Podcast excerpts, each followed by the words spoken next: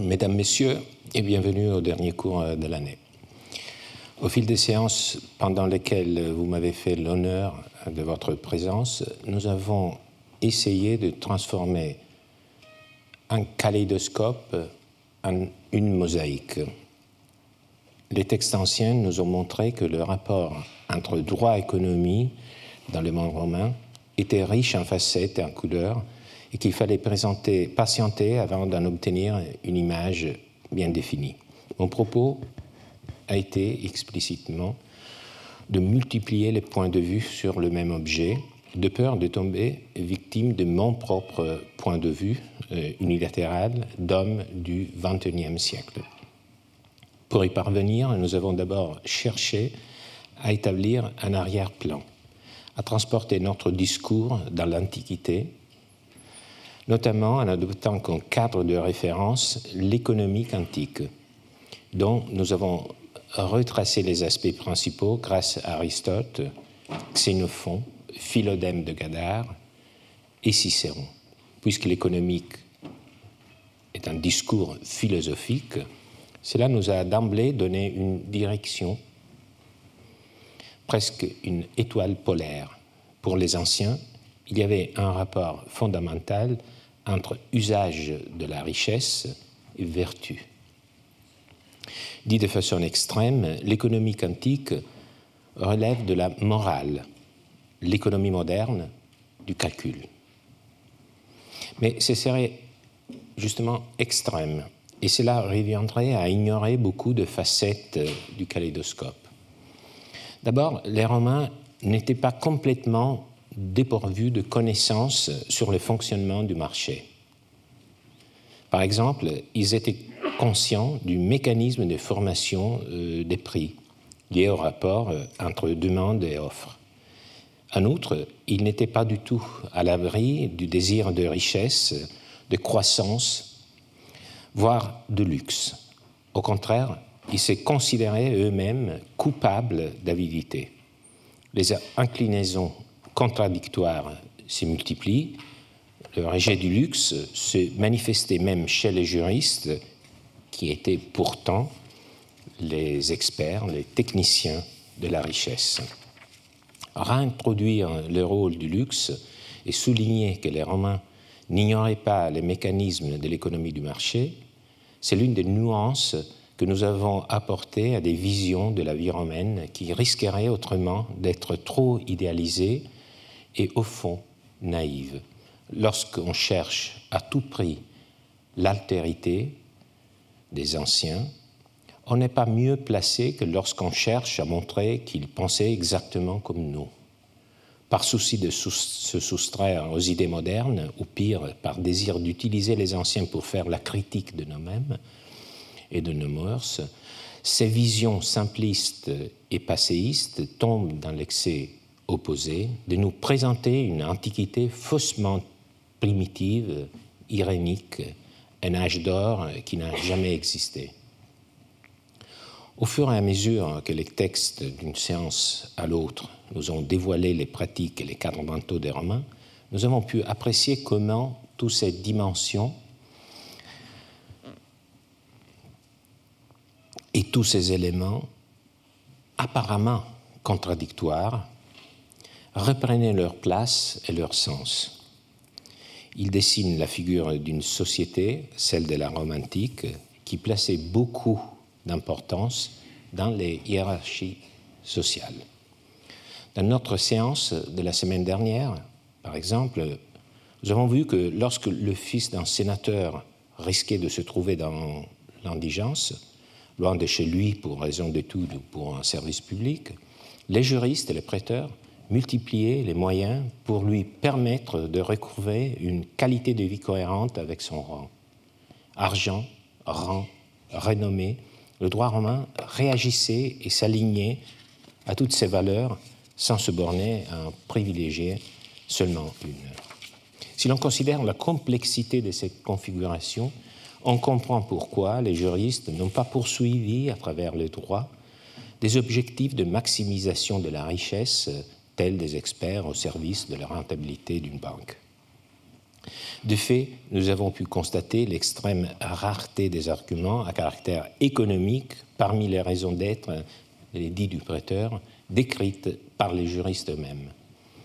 Au contraire, la grande majorité des justifications s'appuyaient sur des motifs que l'on peut qualifier d'internes au système juridique. Par exemple, la protection de la liberté des choix des contractants, la symétrie des informations, l'équilibre entre avantages et inconvénients. Donc des raisons que je qualifie d'internes au droit et au système juridique. Cet état des sources soulève donc un doute radical avec lequel je souhaite terminer mon cours, tout comme c'était le, doute par lequel nous l'avions commencé. Est-ce la juste perspective celle d'interroger les droits antiques du point de vue de l'économie, comme on le fait souvent, ou faut-il renverser la relation entre les deux systèmes? Autrement dit, il ne faut pas se demander dans quelle mesure les motivations économiques ont influencé les décisions juridiques. Au contraire, à Rome, ce sont les motivations juridiques qui prennent souvent la place qu'occupent dans notre monde les arguments économiques. C'est ce que nous montrerons des façons saisissantes, ce que nous montrent des façons saisissantes les deux textes par lesquels je souhaite terminer mon cours. Ils concernent deux sphères différentes, privées et publiques, où ils mettent en œuvre des valeurs juridiques. L'arrière-plan commun que je vous prie de garder à l'esprit par la suite de cette séance est la notion de remissio mercedis, la remise du loyer dans le contrat de location. Remise du loyer.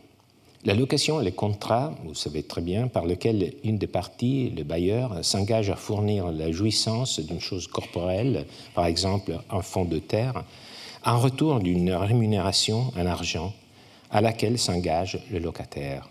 Ce contrat implique un équilibre entre la jouissance de la chose, d'une part, et la rémunération de l'autre part. Donc c'est l'équité qui règne.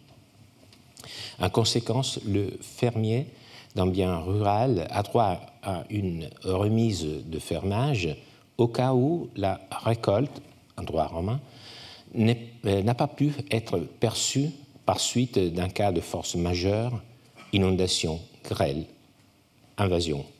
C'est ça la remise du loyer. Donc un cas de, euh, disons, de déséquilibre causé par le fait que le locataire n'a pas pu vraiment profiter de, son bien euh, à cause d'un événement de force majeure, le bailleur est tenu à lui euh, remettre une partie du loyer en proportion euh, aux dommages subis. Donc, cette remise du loyer, c'est le droit qu'il impose. Donc, c'est un devoir de la part du bailleur.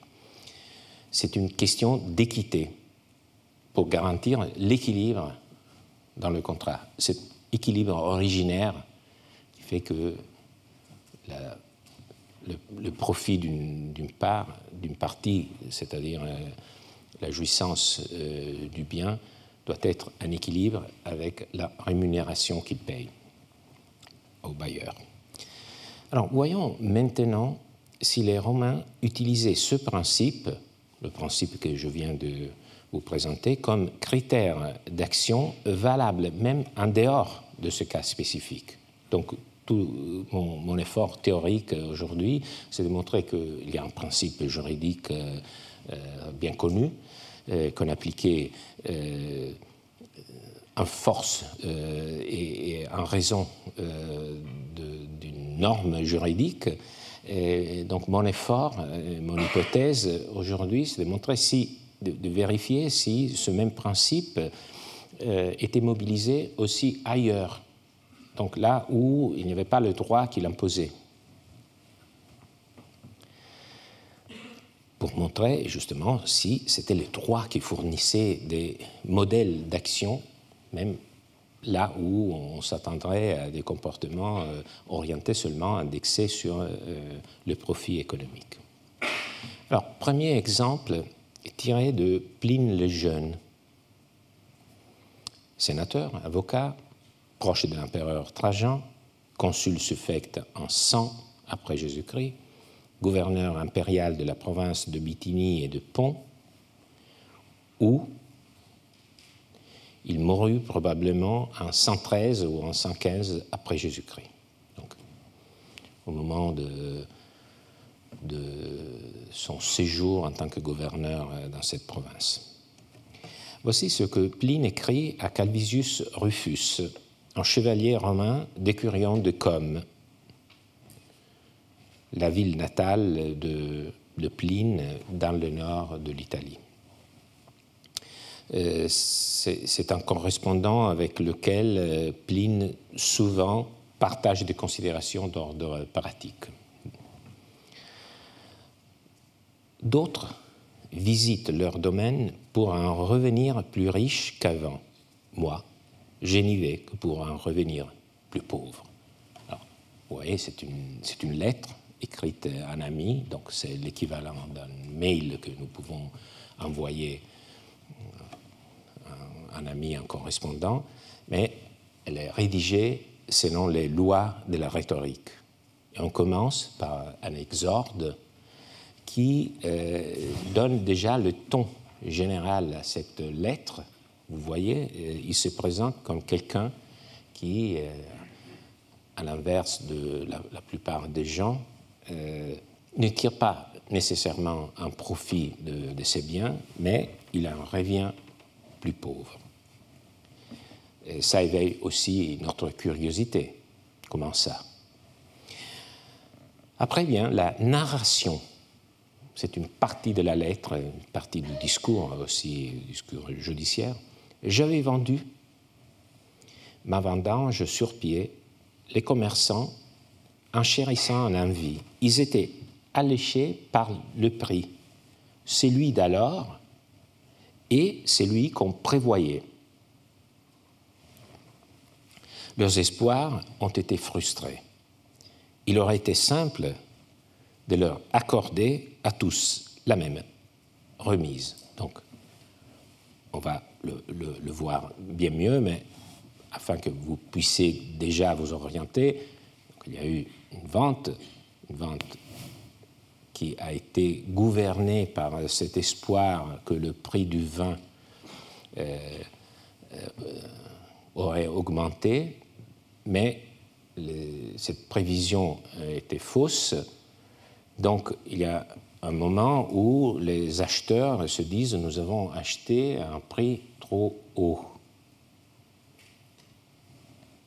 Et Pline fait cette considération, il aurait été simple de leur accorder à tous la même remise, mais guère équitable.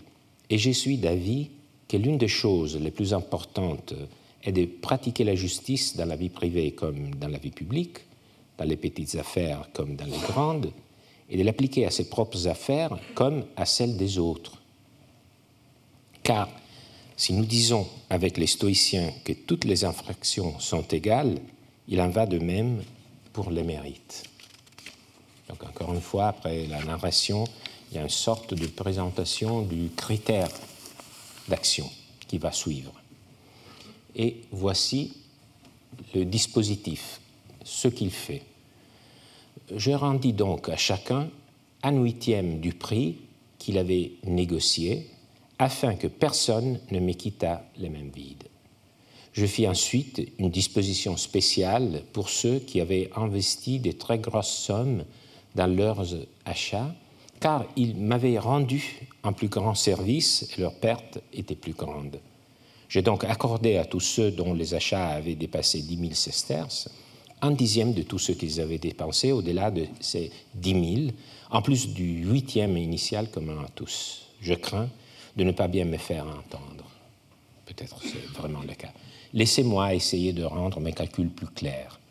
Supposons que quelqu'un avait acheté pour 15 000 sesterces. Il recevrait un huitième des 15 000, plus un dixième de 5 000.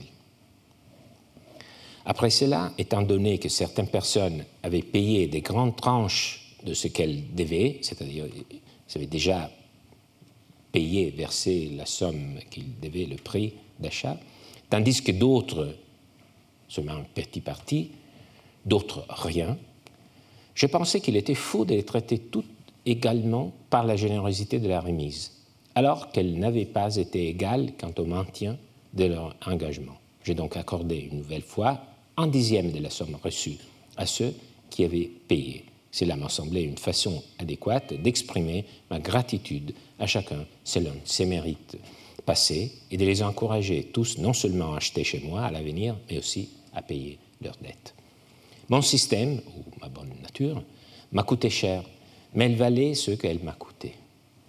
Toute la région loue la singularité de ma remise et sa structure. Quant aux acheteurs, que j'ai classés et notés au lieu de les mesurer tous avec le même bâton, pour ainsi dire, ils sont partis en se sentant d'autant plus obligés envers moi qu'ils valaient mieux et étaient plus honnêtes, voyant que je ne suis pas une personne qui tient en honneur égal les méchants et les bons. D'où le titre secours. Cette lettre est datée probablement de 107-108 euh, après Jésus-Christ. Pline possédait un patrimoine conséquent, au moins six villas, pour la plupart près du lac de Côme, dans l'Italie du Nord, sa ville natale, comme je viens de le dire, où aussi son correspondant résidait. Bien que Pline lui-même dise que son calcul est compliqué, tout est expliqué dans les moindres détails, car Pline veut que son équité soit claire pour tout le monde. Donc il y a un, souci d'autoreprésentation. Le point de départ est la vente de sa récolte de raisins, la vendange. Donc Pline l'a mise aux enchères il faut bien comprendre qu'il a, mis sa vendange aux, enchères, et les offres ont été très élevées, car les acheteurs s'attendaient à ce que le vin produit ensuite euh, par, euh, ce raisin aurait pu être vendu à des prix très favorables. Ils s'attendaient à ce que le prix du vin augmentait. Donc c'est pour ça qu'ils ont payé, ils ont offert un prix d'achat assez, euh, assez élevé. Donc,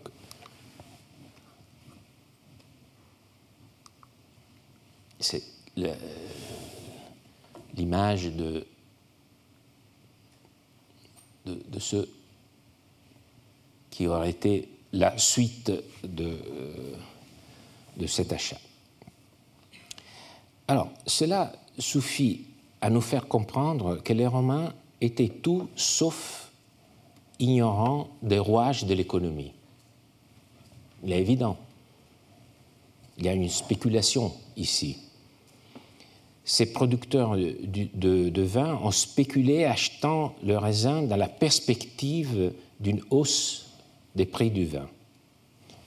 Le problème a été que les prévisions, comme, comme ça arrive souvent, ont été fausses le prix du vin a chuté, peut-être parce que la récolte dans la région avait été abondante et que la production de vin était supérieure à ce que le marché était prêt à absorber. On n'en sait rien, on sait seulement qu'il y a eu cette euh, prévision qui ne s'est pas réalisée.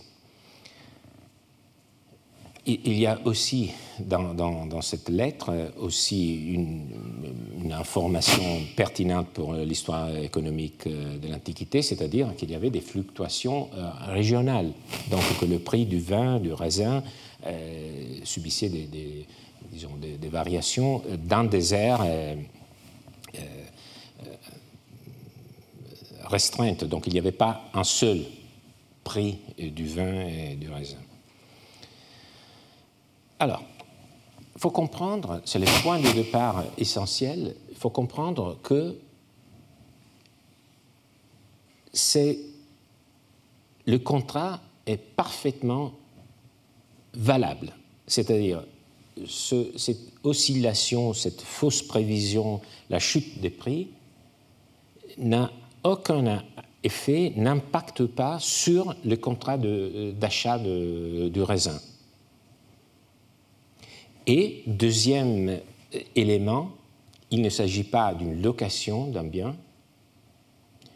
La remise du loyer est une institution qui s'insère dans le contrat de location. Ici, nous sommes dans, le cas d'un contrat d'achat. Donc, il n'y a, a, pas d'obligation de la part de Pline d'effectuer cette remise. C'est quelque chose qu'il fait spontanément.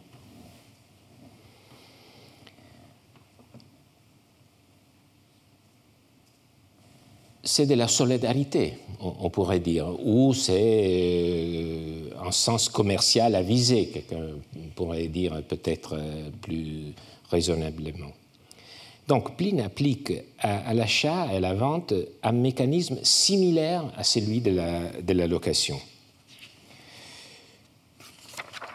Il veut se comporter selon la justice, il le dit explicitement. Et la justice, c'est l'état d'esprit, c'est l'attitude de quelqu'un qui donne à chacun ce qui lui est dû. C'est la justice distributive. Et donc, pour atteindre cet objectif de donner à chacun euh, ce qui lui est dû, il emploie le critère de l'équité.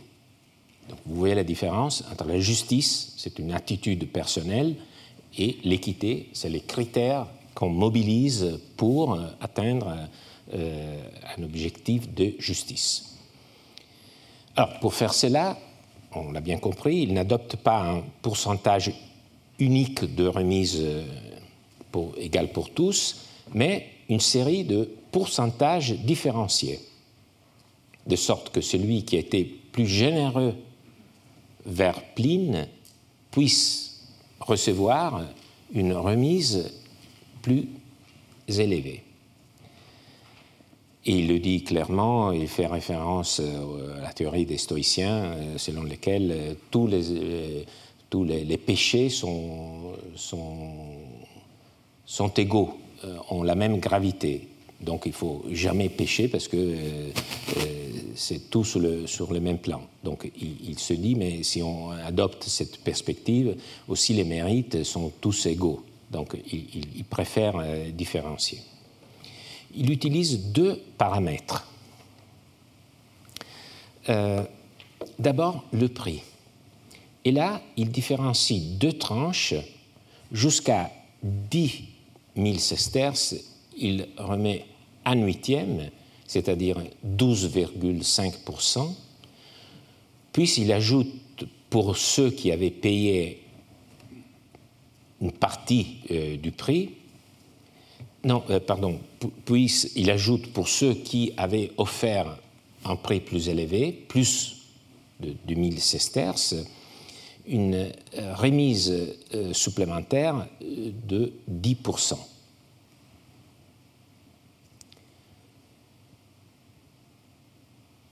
Il prend ensuite en compte un deuxième paramètre, les paiements des sommes promises. Certains des acheteurs avaient déjà payé leurs dettes, d'autres avaient payé moins, d'autres encore n'avaient rien payé. Il offre ici une remise de 10% sur les sommes effectivement déjà versées. Et le résultat est effectivement très efficace. Prenons deux exemples on commence par la première partie. Euh, alors, on prend deux exemples, c'est-à-dire deux. Euh, on commence par euh, quelqu'un qui a payé, par, a payé 10 000 sesterces. la remise qui lui est accordée est de 1250 sesterces, c'est-à-dire un huitième, 12,5 si pour quelqu'un qui avait payé 15 000, la remise, c'est de un huitième, c'est-à-dire 1875 sesterces, plus la deuxième remise de 500 sesterces pour un montant total de 2375 sesterces, euh, ce qui est, euh, disons, euh, relativement plus élevé que le premier. On va le, voir encore mieux, mais on passe au deuxième critère de, différenciation, celui du prix payé alors, euh, l'acheteur qui avait payé 10 000 et qui avait euh, payé 1000, euh, il reçoit une remise de 100 sesterces. Donc, les 1250 sesterces de la première formule, plus les 100 de la deuxième, fait un montant total de 1350 sesterces de remise, c'est-à-dire 13,5%. Pour le deuxième, s'il a effectué un paiement de 10 000 sesterces sur les 15 000 qu'il avait payés, il y aura 2 375 sesterces, c'est la première remise sur, le, prix euh, de, l'offre, plus 1500 un rapport au paiement effectué de 2000 sesterces. Ça fait un montant total de la remise 3875 sesterces, ce qui fait 24% du, du, chiffre euh, initial. Alors, vous voyez que les, deux sont traités de façon très différente. C'est-à-dire qu'il le, y a presque le double de remises un pourcentage pour le deuxième par rapport au premier. Donc je pense que c'est assez clair, même si les détails peut-être euh, vous échappent, mais euh, je pense que c'est assez clair. Alors, revenons à l'explication que Pline donne de, sa démarche. Euh, alors, il faut, comprendre que si Pline s'est considéré un droit d'exhiber sa vie dans ses lettres, euh, c'est parce qu'il l'a jugée exemplaire, ou du moins qu'il l'a présentée comme telle. On pourrait regarder sa correspondance comme une forme de littérature autobiographique même. Donc c'est pour ça qu'il y a cette insistance sur, euh, euh, sur ce respect euh, si minutieux euh, de, la justice. Plus que de se dévoiler, Pline se construit par ses lettres. Il, il, le dit dans deux passages que j'ai reproduits ici de la lettre que nous avons déjà lue. Il aurait été simple de leur accorder à tous la même remise, mais guère équitable dit Pline, et je suis d'avis que l'une des choses les plus importantes dans la vie est de pratiquer la justice dans la vie privée comme dans la vie publique, dans les petites affaires comme dans les grandes, et de l'appliquer à ses propres affaires comme à celles des autres. Et ensuite, mon système ou ma bonne nature m'a coûté cher, mais elle valait ce qu'elle m'a coûté. Toute la région loue la singularité de ma remise et sa structure. Quant aux acheteurs, que j'ai classés et notés au lieu de les mesurer tous avec le même bâton, pour ainsi dire, ils sont partis en se sentant d'autant plus obligés envers moi qu'il valait mieux et était plus honnête, voyant que je ne suis pas une personne qui tienne en honneur égal les méchants et les bonnes. C'est une citation d'Homère. Alors, euh, il faut dire que dans ce passage, Pline souligne d'une part sa justice de façon abstraite comme une pure vertu qu'il faut pratiquer si l'on veut être un homme de bien, mais dans la partie finale, il explique que cette attitude n'est pas seulement équitable, elle est aussi utile pour revenir aux deux grandes catégories, aux deux mots-clés qu'on a vu utilisés par les juristes, équité, utilité. Donc, ce n'est pas seulement équitable, euh, ça ne répond pas à son attitude de justice, mais elle est aussi utile. Parce que cette attitude lui vaudra des liens de gratitude de la part de ceux qui ont vu bien évaluer les mérites de chacun. Alors, trois considérations sont à retenir de cette lettre. D'abord, que justice et utilité coïncident. C'est un peu ce qu'on avait vu dans Cicéron, dans les Ophicis. Ensuite, que selon Pline, la gratitude dépend de l'équité. Donc, qu'on arrive à susciter de la gratitude si on mobilise l'équité. Ça, c'est un passage qui n'est pas évident. C'est-à-dire que c'est le comportement équitable qui suscite euh, l'admiration, le respect. C'est quelque chose qu'on pourrait ne pas prendre trop, euh, ne pas trop envisager, parce qu'on pense que peut-être la gratitude, on l'obtient plutôt par le favoritisme. Au contraire, il nous dit que c'est un comportement équitable en général qui euh, suscite, euh, engendre la gratitude. Enfin et surtout, Pline n'a pas géré cette affaire en prenant en compte un pur objectif de maximisation de la richesse. Il est évident, il le dit lui-même, il, dit les autres euh, euh, visitent leur, euh, leur terrain et, en revient plus riche. Pour moi, c'est le contraire. J'en reviens plus pauvre. Donc, ce n'est pas l'objectif de la maximisation de la, richesse.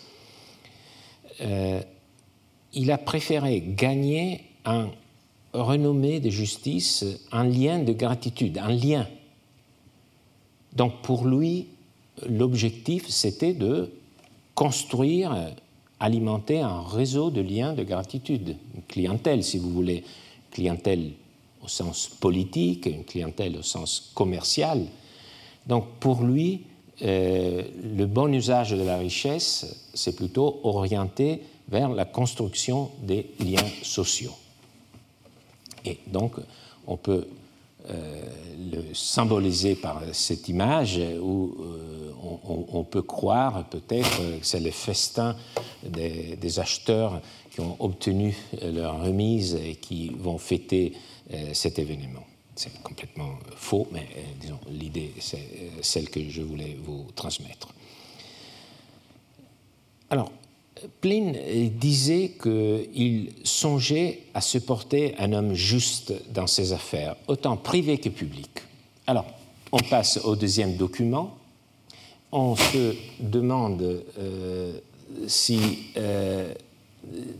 on a des, éléments pour euh, affirmer que cet euh, même emploi, remploi des critères de, euh, disons, d'équité, des critères juridiques, s'avérait aussi dans le domaine public. Le document que je vous présente pour vérifier cela est, est un papyrus, c'est un édit d'Adrien c'est une constitution impériale. Constitution impériale, cela veut dire tout simplement une norme impériale, une norme émise, promulguée par un empereur. Et les constitutions impériales euh, prenaient des formes euh, diverses. Euh, L'édit, c'est la forme la plus générale, c'est-à-dire c'est un annoncement qu'on fait en public de cette norme, de cette décision prise par un empereur. Et vous, voyez ici le texte, c'est-à-dire que ce type de, de, normes a après copié dans plusieurs exemplaires. Euh, d'ailleurs, euh, on, possède quatre papyrus avec quatre exemplaires de ce même texte, ce qui démontre qu'il avait été bien diffusé. Donc c'était quelque chose qu'on avait pris soin de, de recopier, de, faire circuler. Donc je vous propose le texte d'un de, ces quatre papyrus qui est gardé à Oslo. Alors, point de départ, euh, en Égypte, il existait des terres publiques qui étaient données en usufruit contre le paiement d'une redevance. Donc, il existait des terres publiques. C'était une sorte de location, mais une location qui était entre, disons, l'État, pour ainsi dire, et les particuliers, donc qui était soumis à un régime euh, différent, un régime fiscal. Donc, c'est le point de départ. Euh, lisons le, texte, nous le lisons comme, comme des Égyptiens l'auraient, des habitants de la province romaine d'Égypte l'auraient euh, écouté, français mais en grec. Euh, l'empereur César Trajan Adrien Auguste, fils du divin Trajan Partique, petit-fils du divin Nerva, euh, pontife euh, Maxime, doté de la puissance tribunicienne pour la vingtième fois, deux fois empereur, quatre fois consul, père de la patrie, dit. Donc il faut que vous euh, vous imaginez quelqu'un, un, héros de, l'empereur qui prononce à haute voix cette formule et ce texte.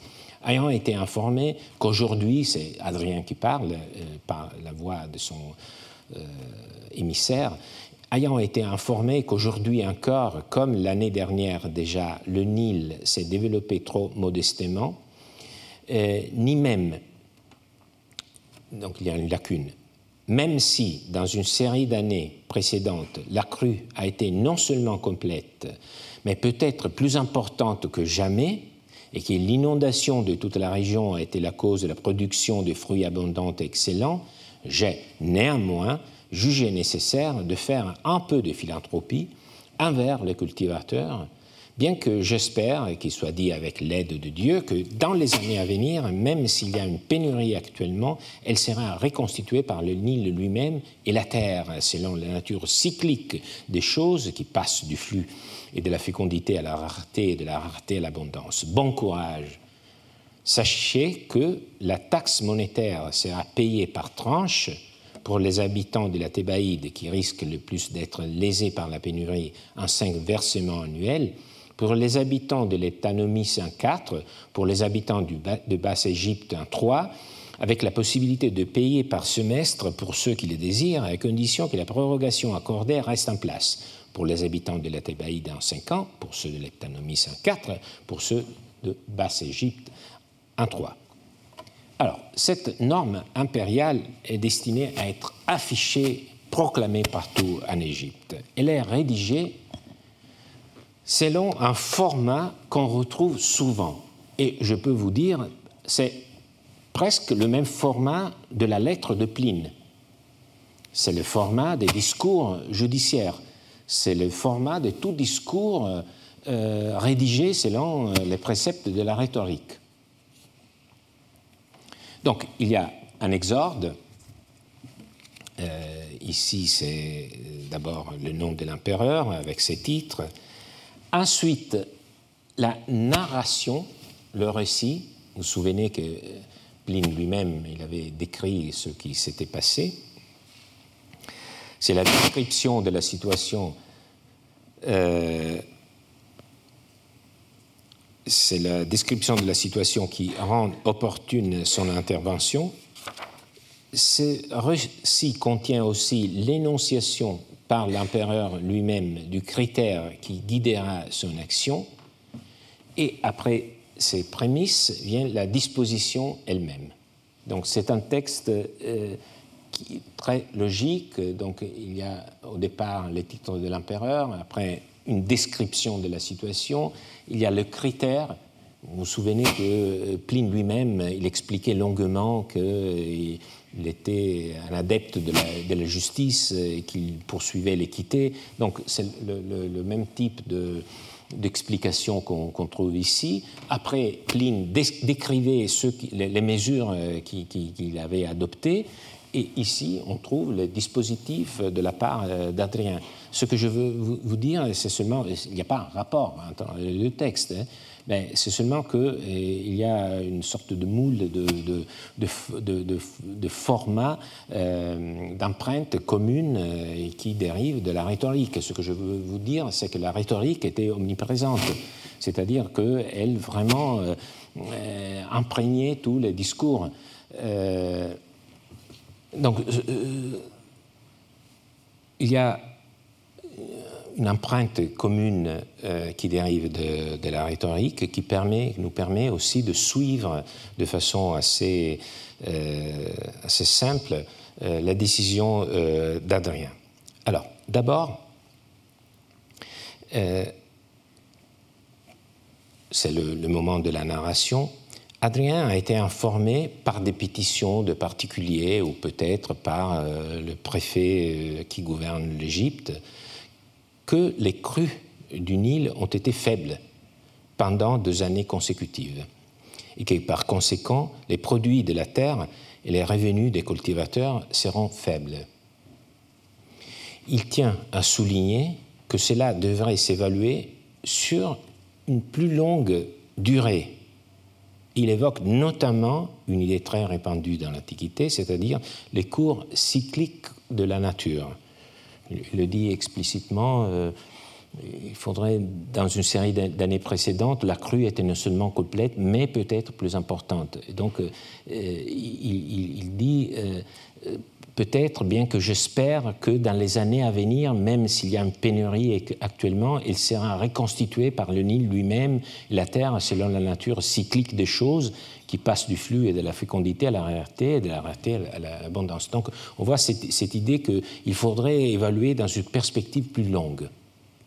Pas du présentisme, il faut avoir un peu un horizon plus, plus, éloigné. Donc euh, vous voyez, la nature chez les anciens est quelque chose un, peu différent euh, par rapport à, notre conception. Euh, et ce sera justement le sujet de mon cours de l'année prochaine. Euh, nous parlerons de droit de nature, nature sans droit. Et donc euh, sur les implicites romains de notre pensée moderne à propos de la nature. Et c'est justement après avoir évoqué la, nature et ses cycles qu'Adrien annonce le critère qui guidera son action dans ce contexte il parle de philanthropie. Donc je me suis décidé à appliquer un peu de philanthropie. En latin, ce serait humanitas, humanité. Mais c'est un mot aux significations variées. À mon sens, il recouvre l'attitude à accueillir l'autre en tenant compte de sa condition humaine. Donc, de ses besoins, de ses faiblesses c'est l'attitude de celui qui sait vivre en société. Mais vivre en société en accueillant euh, l'autre dans toute son humanité. vous voyez très bien ici, parce que Adrien euh, est accueillant par rapport aux besoins des cultivateurs. Donc vous voyez euh, cette idée d'humanité, qui est prête à, se charger aussi de, des exigences euh, d'autres qui ne sont pas exactement les siennes. Après, bien le dispositif, c'est-à-dire la norme juridique elle-même, est déjà, on pourrait ouvrir un chapitre peut-être dans une des années euh, suivante. Euh, c'est une norme juridique, mais c'est une norme juridique habillée en discours, parce que le dispositif aurait pu être isolé sans aucune explication précédente, et c'est notre forme, la forme isolée de, formuler euh, des injonctions et des, des normes tandis que pour eux, une norme juridique euh, était toujours entourée par un discours, par une justification, qui prenait même des formes rhétoriques. Donc c'était inséré dans un, dans un circuit de communication. Le dispositif dit que Adrien n'accorde pas une remise du loyer égale pour tous. Je dis remise du loyer, même s'il utilise un mot un peu différent. Il parle de taxe monnayée, foros arguricos, mais selon l'interprétation la plus probable, il s'agit effectivement de la partie euh, du loyer pour la location des, terres publiques euh, qui était effectivement calculée en, euh, argent et, pas la, partie qui était calculée plutôt en, produit. Et, c'est effectivement ces loyers fixes en espèces qui pouvaient devenir excessivement lourds en cas d'une récolte excessivement pauvre. Donc, il décide d'accorder cette remise, mais ce n'est pas euh, une remise égale pour tous, parce que la mesure de versement est calibrée en fonction des régions et des dommages prévisibles pour chacune d'elles, du sud au nord. Donc, pour la Thébaïde, Euh, le loyer pourrait être payé en cinq versements annuels, donc 20% euh, chacun. Pour les habitants de l'Eptanomis, en quatre versements annuels. Et pour les habitants du delta, qui était la partie la plus fertile, donc où on pouvait prévoir des dégâts moins importants, le, le, paiement était divisé seulement en trois tranches. Donc vous voyez que cette différenciation se fait sur le nombre euh, de versements qui étaient, qui étaient prévus. C'est exactement euh, la même démarche de Pline. Cette différenciation, dans le cas de Pline, se faisait sur des critères, euh, disons, de générosité ou de, de la part des acheteurs. Ici, on le fait sur la, sur la base, disons, des conditions climatiques et géographiques, mais euh, euh, c'est le même critère de, différenciation. Alors, venons maintenant, euh, pour terminer, au cœur de la lecture de ce document. si vous vous souvenez de la remission Mercedis, de la remise du loyer, vous voyez que c'est exactement le même mécanisme. Adrien considère lui aussi qu'il faut garder un équilibre entre le profit d'une partie et celui de l'autre. Mais, et c'est le point crucial, dans le contrat de location, le propriétaire bailleur était obligé d'opérer la remise, c'était une règle juridique. Dans le cas de la jouissance de terres publiques, ce n'était pas imposé, ce n'était pas une règle. Donc, l'empereur agit en appliquant spontanément le principe d'équité qui régissait les contrats de droit privé. Il le dit ouvertement. Il s'agit de sa part de philanthropie, d'un geste d'empathie envers les difficultés des autres. On comprend très bien qu'il le fait bien entendu, car il souhaite aussi s'acquérir la bienveillance des habitants de l'Égypte.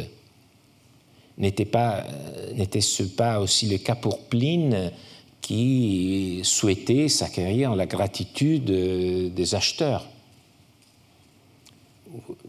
Bien évidemment, il y a aussi ce euh, critère d'utilité. Pour Adrien, on, pourrait même imaginer, ou plutôt rêver d'autres mobiles, par exemple, que pour lui, le Nil n'était pas un fleuve comme les autres, car son bien-aimé Antinous s'y était noyé lorsqu'il avait 20 ans, alors qu'il accompagnait Adrien lors d'une tournée en Égypte en octobre 130, qui peut dire ce qui animait Adrien lors de sa décision six ans après. Donc ce n'est pas ça, le, euh, disons, euh, ce qui nous intéresse. Il peut y avoir beaucoup de mobiles, même euh, très personnels. Ce, qui est intéressant, c'est que sa décision nous montre à quel point l'usage de la richesse était à Rome guidé par des objectifs qui n'étaient pas seulement et même pas en priorité des objectifs purement économiques, de maximisation. Au lieu de se laisser guider par de pures considérations de rentabilité, de maximisation fiscale, il aurait pu dire euh, mais vous vous me devez cette somme, il faut que vous la, payiez. C'est à vous de trouver l'argent, même dans cette situation de détresse. Mais au contraire, Adrien adopte le critère d'équité comme guide. Il, agit tout comme Pline. Alors, j'insiste, il n'était pas obligé de le faire, ni Adrien ni Pline. Mais ils ont agi selon les critères de l'équité, du rééquilibrage du rapport entre avantages et pertes, selon une logique fine d'adaptation aux situations individuelles, les mérites pour Pline, la géographie pour Adrien. Et n'est-ce pas de cette façon que l'économie devient morale? Que la richesse prend un sens différent si elle sert pour acquérir un rang, de la renommée, un support politique ou social? Vous voyez ici que toute la différence, c'est le, schéma qui résume euh, le cours euh, d'aujourd'hui, il y a une source qui peut être une obligation juridique dans le cas de, euh, la remise du loyer, dans le contrat de, location, ou il peut y avoir d'autres mobiles plus, euh, disons, euh, individuels, la philanthropie, l'humanité, la solidarité, l'utilité également et le critère qui, disons, d'une part, c'est les droits qu'il impose, de l'autre, ce sont euh, ce type de, de, mobile, mais le critère est le même, celui de l'équité. Et c'est un critère qui a été bien entendu élaboré dans beaucoup de champs, aussi dans le champ de la philosophie, c'était le critère fondamental du droit. Cela me semble montrer que le droit à Rome donnait les critères pour atteindre des objectifs qui allaient au-delà de la maximisation du profit. Et c'est-à-dire que nous avons pu comprendre qu'à Rome, c'était l'équité qui l'importait sur le calcul. Je souhaite vous remercier pour votre assistance. J'espère vous revoir l'année prochaine euh, dans un monde, euh, je l'espère, un peu plus équitable. Je vous remercie beaucoup.